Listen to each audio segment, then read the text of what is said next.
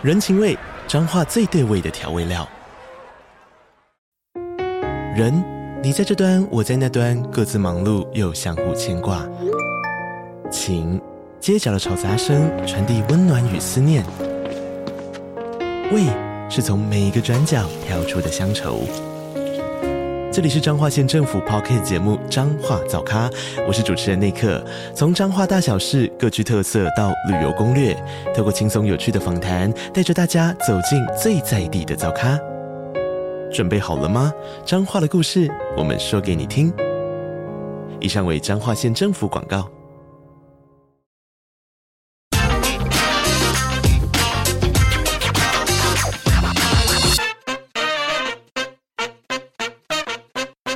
大家好，欢迎收听《听经济》，我是这集编辑室 On Air 主持人林安妮。以哈战争打着打着也超过一个月了，开打之初，不少人是很同情以色列的，但是最近局势却似乎有些翻转，而且呢，也影响到了拜登总统的选情。到底发生什么事情呢？今天我们的嘉宾是《经济日报》深度内容中心大陆事务总监刘秀珍，欢迎秀珍。嗨，大家好。这几年我们常说啊，黑天鹅事件是最难预测的，战争可以说是黑天鹅事件中的黑天鹅。以哈战争就是一个例子。可不可以先请秀珍姐先来讲讲这个以哈战争的最新情势？为什么这个这场战争呢，居然影响到了拜登的声望？对，安妮刚才讲到这个最新的情况，我觉得要追最新的情况其实没有很容易，因为它每天的变化都非常的快速，再加上呢，那个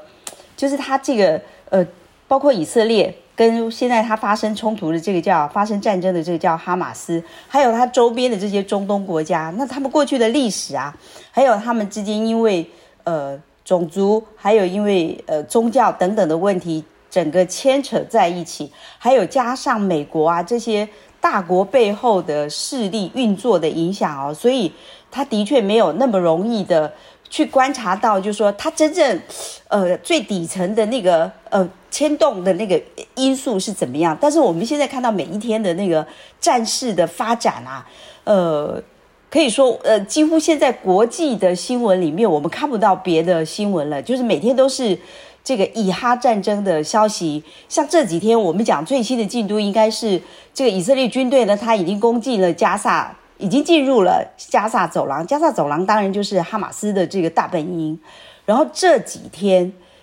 这几天他们包围了加萨最大的医院，叫做西法医院。那在这个医院，为什么现在这个以色列军队他们把这座医院当做一个最关键的地方呢？呃，因为这个以色列他们根据他们情报显示，就说在医院的地底下，其实就是哈马斯他们的指挥中心。那在这么多年，这个哈马斯在加萨走廊里面呢，他把这个整个地下呢，已经变成一个像迷宫一样的堡垒，这样，也就是说，他们所有的这些武装士兵，把他们的弹药等等，就已经放在这个地底下，所以呢，变成这个以色列他们要要去进攻加萨走廊，不是那么容易的事情。也就是说，因为如果你的军队是，你的军人是在地面上作战的话，但是他。经常就好像他们叫有一个游戏叫打地鼠嘛，就三不五时，如果有人从地道里面钻出来，这这样的战争实在蛮难想象，非常非常的难。所以呢，我们也看到，就是说这一场战事，它从十月七号开始，一直到二十七号，这以色列军队才开进加萨走廊。为什么拖了那么长的时间？到底其中是什么因素呢？再来呢，就是说他进入了加萨走廊之后，也就这么几天，大概到十一月。十一月初，他才慢慢慢慢的推进到，呃，现在整个就是他们所谓哈马斯的这个指挥中心这边，显示就是说，一个以色列自己非常非常的小心谨慎，另外就是这个战争呢，这个战事呢，很不容易打。对，所以呢，这几天我们也会看到很多现场的新闻画面传回来的，就是呃伤亡的情况，然后非常血腥的画面。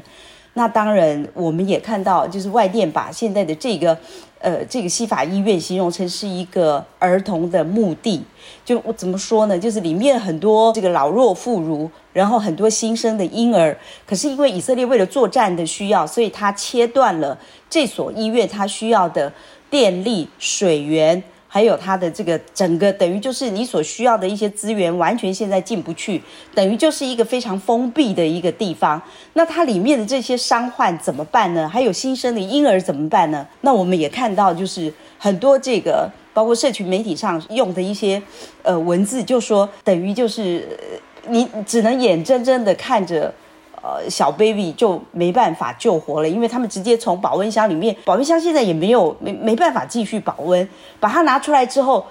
那怎么办呢？所以就是安妮说到最新的情况，应该就是其实很紧张的状况。我相信接下来这几天应该也都是关键。对，刚刚提到这个西法医院哦，这个这一连串听起来真的很像是这个感觉像是小说或电影的情节哦。居然这个诶大本营呢是建立在一个医院的这个底下层层的地道底下，那也没想到说原来这一场的冲突，这一场的战争，其实地表的这个冲突可能是有的，但居。然这个决胜点很很可能是要在这个地地道底下来发生哦，由此增加了这个战争的这个困难度跟它的这个惨烈性哦。那其实我刚才其实秀恩有提到说，就是这个以哈。他们彼此之间的冲突，或者说以色列长期在中东这这一块地方为什么会引起这么多的问题？其实它有这个种族的复杂性，也有到也有这个宗教的复杂性哦。那我们来谈说，像比如说这个以色列的这个以色列跟哈马斯，我们都说现在这个叫以哈的这个对决哦。那以色列的这个阵营啊，就是不用讲，当然最主力当然是这个以色列，还有他背后支持他的美国人。但是在这个哈马斯阵营里面当中呢，其实就真的蛮复杂的，也就是我们从资料看，哎，有有我们来列举一些哪些人是这个哈马斯的阵营里的这个盟友了，呃，比如说有这个什么解放巴勒斯坦人民阵线、阿克瑟烈士旅，还有这个真主党、胡西运动、巴勒斯坦伊斯兰圣战运动等等的，其实感觉这个哈马斯阵营其实就是夯不啷当了，就是很多的这个不同的这个。人不同的这个人所领导的这个阵营是集合在这里面当中的。好，那我们从如果要看他们彼此的兵力哦，大概大概以色列还是比较享有优势，他的兵力大概是五十二万人以上。那这个哈马斯阵营呢，可能是四万以上。那死伤的情况目前看起来，当然以色列也有一些伤亡，也有一些以色列的民众被绑架，然后有些人失踪。那但是在这个哈马斯阵营这边看到了一些死伤情况，比如说。集中在这个加萨走廊上，或者说约约旦河的西岸，其实。这个伤亡其实也是还蛮惨重的。那想再请问一下秀珍哦，那这场战感觉哦，这个比如说来到这个西法医院这一役呀，这我们讲这个重要的这这一役哦，真的真的让人就是还蛮揪心的，因为的确看到很多这个无助的儿童啦，或是说新生的 baby，真的是很孤立无援这样子哦。那这个对于向来很重视这个人道精神的这个美国来讲，是不是这个也让这个拜登啊？觉得很为难，因为美国是这样的力挺这个以色列，但是这个战争总是无情嘛，总是总是伤到这些很可怜的人。那这个对拜登的选情是不是也构成一定的冲击呢？那你讲到这一点非常重要，就是说我们我们讲说美国，他过去几次的这个中东战争，他当然力挺以色列，感觉上好像没什么问题。那为什么会呃现在对拜登来说反而造成很大的压力呢？我们应该讲说。今昔之比啊，有很大的差异。就过去中东战争，我们看到的很可能，呃，就是以美国媒体为首的这种讯息啦。那这就我们在讲说有什么差别呢？那现在呢？哎，我我我们发现现在就是说，呃，就是这个媒体呢，不只是呃主流的媒体，包括一些社群媒体，我们都可以看到很多短影音。哦，就说刚才讲到的那些伤亡的情况啊，我们都很显而易见，在每人的手机里面，我天天可以看到，我时时刻刻都可以关注到以色列的这个跟哈马斯的战争情况，甚至我觉得在这一次的这个题目里面啊，我竟然发现，哎，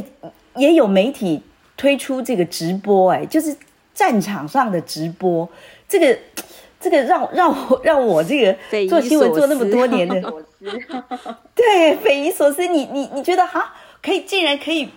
这个呃，就是二十四小时的一直把镜头放在这个战场上。所以呢，我我觉得这个部分呢，当然它就是我拜登现在压力的来源，因为你你现在在美国，你我我我觉得现在就说这个意见。呃分裂的情况非常非常的这个大过以前。以前可能美国政府说了算，因为以色列它在这这美国整个社会里面，它占了很重要的这个呃整个，就是说，因为以色列会。我我们讲说他他的这个叫做精英人士、精英分子，就是有这个犹太血统的这个精英。对对对对，对于美国的政商影响力是非常大的，非常大非常大。你说华尔街什么等等啊，或者是呃，你整个这个竞选的资源，就是说你你要募款啊等等，这个都对政治人物来讲，这个以色列人呃以色列。族裔是非常不能，犹太族裔是不能忽视的一群。那你说对拜拜登来讲，拜登这次选举呢，他当然本来也就面临到共和党的这个川普可能要重新出征的这样的一个很大的竞争对手。那再来呢，就是说对于以色列问题，到底美国要力挺到什么程度？哦，这个在美国就像安妮刚才讲的，你你你过去那么讲究人道，或者是你在俄乌战争的时候，你对乌克兰。所采取的立场态度，你是什么？可是现在呢？你让以色列这么悬殊的兵力去对付哈马斯，然后让这么血淋淋的画面天天出现在大家的眼前，那那你美国的人道标准到底是什么呢？哦，这个就所以呢，我我们会看到大学生也出来抗议了。然后呢，呃，这个呃，包括当然我们不要讲说呃阿拉伯裔的这些人，甚至我们说在海外。我我觉得这次还可以观察到一个很特别的，像在亚洲，你说，呃，这个本来美国它极力拉拢的，在它的印太战略里面拉拢的一些东南亚国家，因为这些东南东南亚国家他们自己本身也是这个回教裔的人居多多数啊，比如譬如说像这个马来西亚等等，哎，结果他们现在也在这个以哈问题上，他们是反对以色列的。所以我觉得这个对拜登来讲，他有一点点是这个内外，呃，这个压力都同时同时面临到。就是国内的话，刚才我们讲，就是说政党之间，还有他自己的这个校园，甚至国务院里面，都为了这个来争辩。那海外的部分，他本来要争取的盟友，现在也因为说你你美国的这个人道标准好像就是二元二元化了，所以你你怎么会你怎么能够？争取我们这些盟友来支持你呢，所以这个对拜登的选情来讲，的确的确是造成已经很大的压力了。对，虽然说这个美国的这个大选哦，它是什么时候呢？它是要发生在二零二四年十一月，就是距今差不多就是在一年哦。虽然说现在还算是这个选举非常早期，但是说实在的，因为现在战争都有一定的复杂性跟这个拖延性。呃，像我们不预期的这个俄乌战争，哇，一打也是打了一年多耶。那这个到底这个呃战争对于这个拜登选情会形成什么样的冲击？其实大家其实都爱看，很怕它变成一个。一个涟漪效应，本来哎，可能这个势头突然哪一天被这个川普给超越了。那我们知道说，最近其实呃，美国他们都有在做这个民调，就是有发现说，川普在一些摇摆州，就是说，哎，这里的这个两两个阵营呢，就是共和民主党阵营比较势均力敌的几个州哦，就是哎，竟然出现这个拜登的这个声势啊，就是低于川普的情况哦。那当然说，对于这个。拜登来讲说，哎，这几个摇摆州其实如同这个秋生刚刚讲，也是有这个阿拉伯裔的这个选民在里面哦。那可能占比也是不低，两趴三趴这样子。但是其实他对于这个参决定参战力挺以色列的拜登来讲，他其实也会成为构成一个困难。那听说就是连国务院，不管是这个海外的这个原本美国的盟友，或者说这个内部，甚至连这个国务院自己哦，就是。这个拜登自己的这个团队里面当中，对于到底要不要继续挺这个以色列，也是有不同声音的，是不是这样子？是这样，是这样。对，所以我我觉得这次这个等于就是说哈，在以哈的这这个冲突一开始是对以色列非常有利的，因为哈马斯他用迅雷不及掩耳的这个手段，对，绑架很多人，对，还绑架，而且他们那个当地的一个音乐节活动里面的那种、嗯、呃非常血腥的。这个抢夺人质啊，或者杀害这些以色列人的那个画面，的确也是让大家觉得哈马斯真可怕。这样，对。可是呢，渐渐渐渐，当你以色列你说我要报复，我要这个灭绝哈马斯的行动出来之后，哎，整个好像情势就翻转了。对，特别是所以对拜登来讲，对，的确，现在就是是，的确是他的大考验啦。嗯，是对。那像这个，我们因为我们刚才一直在讲说，这个战争才是有它的这个不可预测性哦。那其实最近我们看到很多的这个呃稿子，其实都在讲说，哎，我们每次都讲说预测叫 focus，focus，我们要 focus，但是但是发现我们都很多事情我们都很难 focus。那现在很多企业就很希望说，我们没有办法 now case，我们可不可以现在当场就马上做一些预测或什么呢？那但这个真的有。有其复杂性，比如说，我们就讲，我们讲回去这个俄乌战争，哦俄乌战争其实从明去年初就一路打到现在。虽然说现在可能刚开始他开始开打，其实也像现在这个以哈战争一样，就是天天占据所有的这个国际版面，再加上他的这个总统呢，诶是非常的 active 的，成为一个呃这个另另类的这种网红这样子的一种为乌克兰代言的这种局面。泽伦斯基哈那。那但是呢，现在呢，反而就是取而代之的是这个以哈战争，就是大家其实国际上的大事，天天看的其实就是以哈的这个发展哦。那我们也看到这个俄乌战争打了这样子，打了一年多，到现在都还没有这个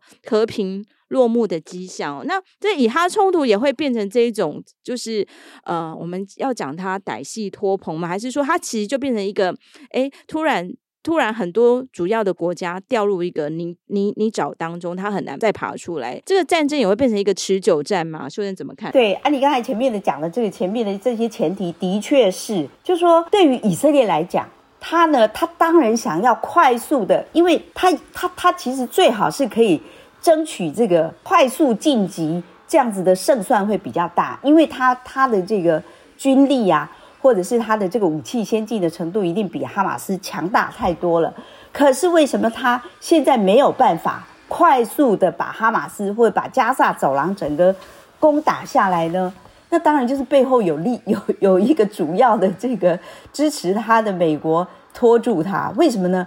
应该这样讲，就是说以色列想要快速的把加萨走廊拿下来，可是呢，美国希望第一个，你你你。呃，美国或西方，呃，欧洲这些国家，他当然会希望说，哎，你还是要顾全大局吧，你不要做得太猛了，以至于让一个叫做，呃，他们叫回力枪这种反就反弹回来的话，你会让这些国家，因为现在大家都是民选的总统啊，每个民选的总统回去，你都要面对自己的选民，那那你想，阿拉伯人在呃 美在美世界上每个角落还是不少的，所以他们一定我们看到的这些。阿拉伯阿拉伯人这个抗议的这种画面也太多了，所以他们这些领袖怎么样回去面对自己的选民？所以他也要透过美国去要求以色列克制。可是因为你越克制，那以色列进度越慢。可是他的这个战场上的这个进展速度越慢的话，反而会造成一个反效果出来。那那就是你你这个就变成刚才你讲的歹戏拖棚，因为你。你不能够马上解决它的话，那你每天每天伤亡的情况，那就会越来越多啊。就是你虽然速度变慢了，可是你伤亡的人数不会因此降低，反而制造了你这些西欧或者是美国的，呃，这些执政执政者的压力。所以他到后面，我觉得速度很可能就是会越拖越久啦。然后到到后面呢，会不会把其他的国家，就是说支持？呃，像支持哈马斯，或是支持这个巴勒斯坦解放组织的这个呃周边的中东的国家牵扯进来，一旦他，比如说伊朗啦、埃及啦这些国家要加入战事的话，哇，那这个问题就复杂，又更复杂了，或者是就更难解了。这样，那当然，目前我们现在还看到，就是说，它就是限制在以色列跟哈马斯之间的冲突。其他的这些哦，那些本来说经常会提供金援的啦、武器的啦，这些人都还没有明白清楚的站出来说哦，我要来打这场战争。这个目前还没有看到。可是，一旦发展到那个程度的话，那这个局势就更难控了。你说，那什么时候可以终结呢？要终结这场战争的这个实在太难预期了。嗯。很难想象哦，现在的这个世界呢，就是即将从二零二三年，就是走入二零二四年。像现在此刻的时空呢，竟然有两场非常大的战事正在发生，一个是以哈的冲突，再叠加这个俄乌战争哦。那呃，若是我们再来看，其实这个是真的是呃刀光剑影，就是是真枪实弹的对打。那但是我们来看另外一个。正在发生的冲突，其实它也在一段时间了。那它当然也不是说你拿炸弹，我拿炸弹对打，就是我们在讲这个美中竞争哦。那可以理解哦，就是说秀珍姐其实在稿子里面当中去，其实是有提到一件事情，就是秀珍在稿子里面大概的意思是是是在说，当今世上的冲突很多都是从地缘政治而来的，而此刻正在发现的很多事情，其实也会影响到这个未来五六十年的这个面貌。哎，后面这。句话特别是拜登所说的哦，那呃，我们现在呢，可能可以看得出，二零二四年感觉好像就是它的开年不会是一个真的是一个和平鸽的这样的形象，因为二零二四年这个开场可能就是诶，有蛮多的竞争，也有蛮多的战争冲突在行进当中哦。那这当中其实嗯。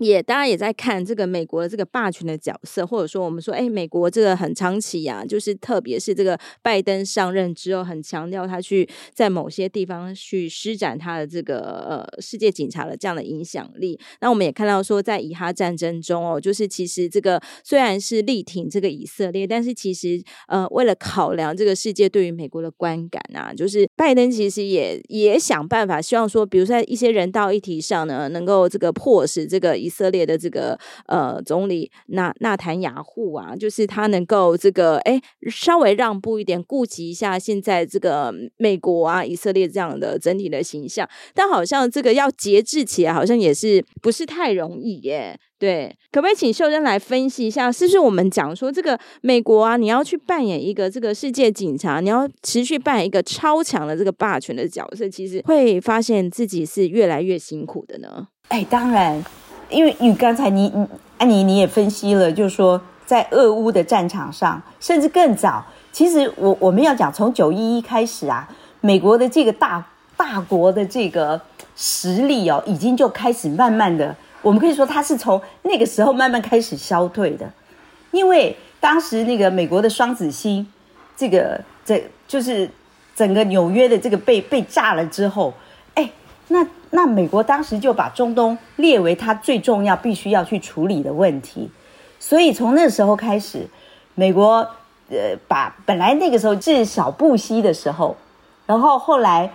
到以至于到奥巴马的时候，他们本来已经开始把这个中国大陆作为他们最重要的竞争对手，所以他应该是要把他的这个力量慢慢的要移移到亚洲了，可是。因为当时的中东的问题，还有阿富汗的问题，所以呢，整个等于他把他的精力呢，必须要分散到这几个地方。接下来又发生俄乌战争，所以呢，等于就是把美国他本来应该要集中的焦点，哦，就是把中国视为他最主要的竞争对手，这样子的一个呃，我们讲是一个竞争的这种准备呃行动呢，他只好把一些力气分散在其他的。国际事务上，对美国来讲，当然他的力气也就被分掉很多。那你说他能不能在这一次的以哈的问题之后，还能继续像呃世界的唯一强国呢？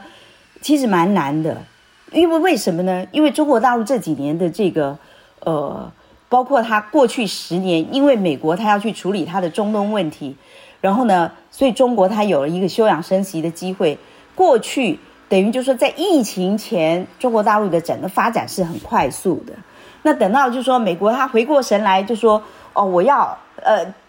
要开始把中国作为我真正的这个主要对手的时候，发现哎，他已经超出他的想象。所以后来我们才发现说，呃，在这个呃 COVID-19 之前，哦，美国川普呃当呃当上总统的时候，他开始对中国大陆采取一连串的这个。贸易战啊，后面的科技战，以至于到拜登现在，他对中国大陆整个遏制的这个遏制的这个。计划行动等等都没有少过。哇，所以这个其实美国现在也其实也处在一个这个哎还蛮这个内外窘迫的状态哦，就是因为他可能他的目标这个战略的敌手，他首要就是要对付这个中国大陆，没想到这个哎过去可能这个中东问题就一直让他有点 annoying，他必须要去处理，然后特别现在又有俄乌战争啦，又有这个以哈的冲突等等的，都让美国他必须这个花很多心力去处理，那。其实，在我们这个录音的同时哦，正是这个。拜登跟习近平即将在利用这个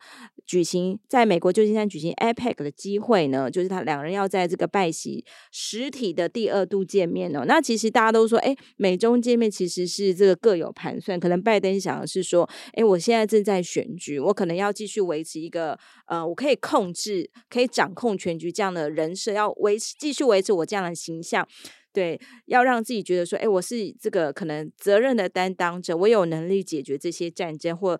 这个世界上正在发生的事情。那可能对中国来讲，可能啊，很多人都说现在中国经济其实还蛮，哎，有点不太乐观。它的第三季的外资流出居然是一个呈现一个很可怕的负值的状况。那中国呢？呃，中国就很想，比如说习近平他，也许呢，他就是很想利用这样的场合哦，来洗刷这个，其实。这个中国经济还是是不错的，那欢迎这个外资继续到中国来投资哦。可能美中都是各有盘算的，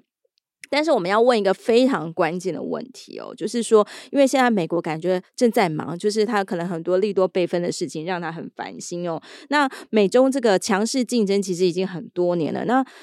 中国大陆有没有机会？趁着这个空隙呢，从这个美国这个呃天罗地网的牵制下逃脱出来呢？有有机会吗？哇，这个问题太大了。嗯，我们只能说，从目前的情况来看，美国有美国的问题，中国大陆也有他自己的问题。对，但是呢，美中关系和缓绝对是有利于双方的。首先，我觉得从美国来讲啊，那美国它因为有现在的这个以哈的问题。还有朝鲜半岛等等的问题，它都需要中国大陆来支持啊。就说我在国际的这个，包括在联合国啊，在国际事务上的处理呢，他都希望，诶，中国大陆它至少，比如说不要不要有这个呃强烈反对的声音出现，让他比较好去面对整个中东的国家。因为我们知道，就是中国大陆它这几年来。都在第三世界经营的非常积极经营第三世界的关系啊，所以呢，包括这一开始这个 哈马斯的问题出来的时候，中国大陆呢，他就会啊、回去强调，就说啊，那应该要回到这个联合国当时的这个决议，让这个巴勒斯坦人建国，也就是说，这个以色列一个国家，巴勒斯坦一个国家要回到那个两国方案等等。所以呢，我们也可以看到中国大陆他想要在国际事务上扮演一个。呃，他自己觉得越来越足以担当的这个重要角色，但是呢，美中的关系恶化啊，这的确这也是这几年来呃呃一直存在的一个现实。所以呢，我们刚才讲的就是说，美国在这个时候对中国大陆是有所求的。同样的，中国大陆呢，他自己现在也因为他内部的问题，呃，非常棘手，他也需要。透过跟美国关系的和缓呢，来向自己国内的这些广大的人民交代说：哦，这个中国大陆的其实问题没有那么严重，而且呢，还可以在国际上呢跟美国平起平坐。现在未来的美中关系还是看好的，所以呢，对于中国大陆的前景也应该要同步跟着好起来才对。所以，按您还讲说，有没有可能从美国的钳制中？呃，能够叫叫什么？呃，可以脱茧而出吗？嗯，有办法吗？我我觉得呢，这个问题还是很难的。也就是说，我们观察，比如说两三年或者五年之内，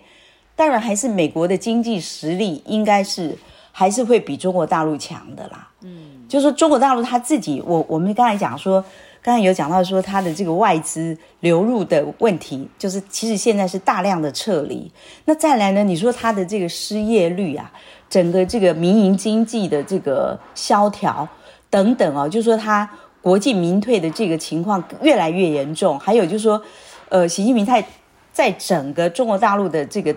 呃政治结构里面，它的稳定性能不能？继续维持，现在其实大家都在看他的，像之前他有这个秦刚啊，就是外交部长啊，后来的这个国防部长等等，都因为呃，就是都都因为他们所谓的纪纪律方面的问题都下台了，所以他是不是一个现在是一个比较不稳定的内阁吗？还有他的政策彼此之间。都有很多的呃互相冲突的情况，再来就是他现在的金融形势也不容小觑。就是说前一阵子习近平第一次，就是说他是中国大陆第一个领导人去看人行的，这个在在外面来看，外界来看都觉得，哇，这个情况啊非比寻常，就怎么可能是一个国家主席跑到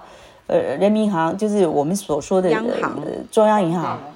对你你去巡视是表示有出了大问题吧？那是什么问题呢？所以就说到底有没有办法从美国的这种钳制中能够脱茧而出呢？我觉得打大打问号啦，就是我我自己对中国大陆没有那么乐观。对。其实现在很多人在看，就是二零二四年，哎，这个总体世界的经济局势会是怎么样？其实很常听到一个词叫“美中不足”哦。那他讲的是什么呢？他其实讲的就是说，哎，明年呢、就是这个美国的美国经济或者说中国经济，其实都不会这个让大家觉得他们很好。就是说，其实不足，就是经济发展的情况，可能还是稍稍让人担忧的。好的，我们这一次这个秀恩姐制作的这个专题呢，叫做“中东新变局”哦。如果这个听众朋友听到现在这个非常的感兴趣呢，我们欢迎这个节目之后呢，就马上上我们经济日报网站来搜寻中东新变局哦。那其实，在这一次的这个专题制作当中，秀雯姐也访问了很多这个懂以色列或者懂中东的一些台商。我觉得从他们的一些描述当中，我觉得以色列真的是一个还蛮特别的国家哦。那它如何如何的特别法呢？比如说。刚才我们有提到这个以色列总理纳纳坦雅胡。对，纳坦雅胡，好，这个他他的名字哦，真的是不太好发音哦，但是我都永远都记得，我我刚才那个发音就是呃，因为我那个以前大学念的是这个国际关系哦，那那时候就是一直在听纳坦雅胡，纳坦雅胡，好，如果说这我的 发音如果不够标准的话，请大家见谅一下。那比如说我们讲到这个，哇，你看我从我大学到现在，这位以色列总理都没有这个。退场哎，他就一路都是一个强人领导的这个状态哦。那像这个强人呢，他就拒绝了这个拜登的一些人道停火的建议。那其实以色列也跟台湾很不相同。虽然说很多人呢、啊，就是会说啊，以色列跟台湾可能都是这个呃，比如说都很强小国，然后很强调这个科技的发展。但其实以色列这个民风跟风土人情，其实跟台湾是大不相同的哦。那可不可以来问一下这个秀珍啊？就是说从这个台商眼里，他们来看一下这。个以色列哦，就是他们有哪些这个特色？其实特色或特点，其实是真的跟我们台湾人很不一样的。对我，我觉得我过去也跟安妮一样，呃，觉得哦，主要就是我觉得我们的政府啊，经常把这个小国拿来相比啊，特别因为以色列它，感觉上它也是这个叫做腹背受敌的一个这样子的一个小国家，可是呢，它表现出来的这种坚毅。然后强悍的这种精神哦，感觉很足以作为我们也是一个小国的这样子的？呃，国家的人民来效法。对，就是而且他们人人人叫做人人皆兵，所以呢，我我我对，特别是在这一块呢，好像台湾有一些不足哈、哦。这边就要讲一下，就是说大概从去年到今年的这个呃。当然，我们是没有这个，就是白纸黑字，或者说这是哪位美国官员建议的。但是，其实我们从很多的这个这个消息的管道，或者说我们从这个报章上所看到，其实美国。这么努力的这个挺台湾哦，希望说这个台湾成为这个力抗中国大陆的这个呃碉堡或什么的，就是他会希望说一直一直不停的传达，希望说，哎，我们台湾人也要这个自己努力，这个要有这个战争的决心哦，就不停的呼吁我们有要有这样的决心。那正如秀珍讲的，就是说。哎，人家人家会，比如说习近平会去看人行，或者说美国一直催促台湾的，就表示可能是我们所欠缺的哦。但是好像以色列人在从修正的稿子来看，这个。以色列这个全民皆兵、这个不怕战争的这个形象倒是是非常鲜明。因为我看读到这个秀雯姐的文字呢，有这个台商讲说哦，就是诶，他跟这个以色列伙伴要再确认，因为战争刚爆发嘛，要确认一下说，诶，接下来这个协议啊合作是不是还有办法继续这个进行哦？那这个这个没想到他以色列的对口居然告诉他说，诶，我的儿子呢就是去从军了，我的女儿是这个战斗机的这个飞行员哦。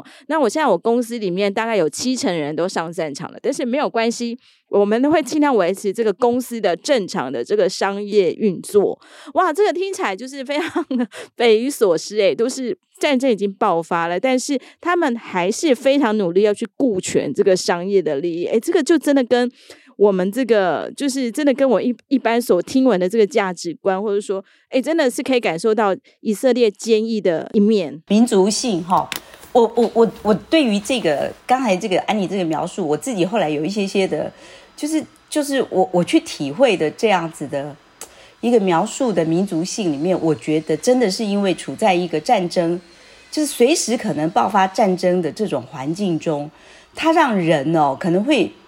就有有一种，就是我要活在当下，就是只有只有此时此刻才是最重要的。对，只有这个时，就就是我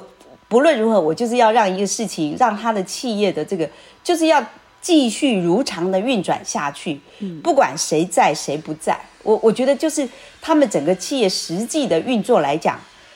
就是这样的一个精神诶。所以刚才我我我我在这一次的采访里面有请教了，就是呃。这个这个以色列他们这个最大的一家新创公司，它叫 Mobileye，这家它是专门做那个汽车防震的一个预警系统，是非常非常先进的一个科技。所以后来呢，它整个公司是被 Intel 买下来了。所以这家公司呢，它等于在呃，包括 BMW 啊等等的这些的知名的这些车厂都跟它合作，用了它的这个预警系统。我们自己在台北啊、台中的公车。也装了他们的这个，就是他们这个预警预警器哈。就这家公司呢，就是在战争爆发之后，他的董事长就写给大家一封信，就说他们法务部门里面有一半的人都去从军了。哇，我就想，这个 一半的人不在，不晓得是什么情况哈。对，那那那，但是呢，他就说他们的运作一切照常，对，就一切都不受影响，所以呢。很多就是我我我听过一些，其实大陆的一些地方的官员，他们对以色列也是非常非常的称赞，而且他们说你你们一到当地，就你一到以色列，你就可以感觉到那里与众不同的文化，就是这个文化的精神，它是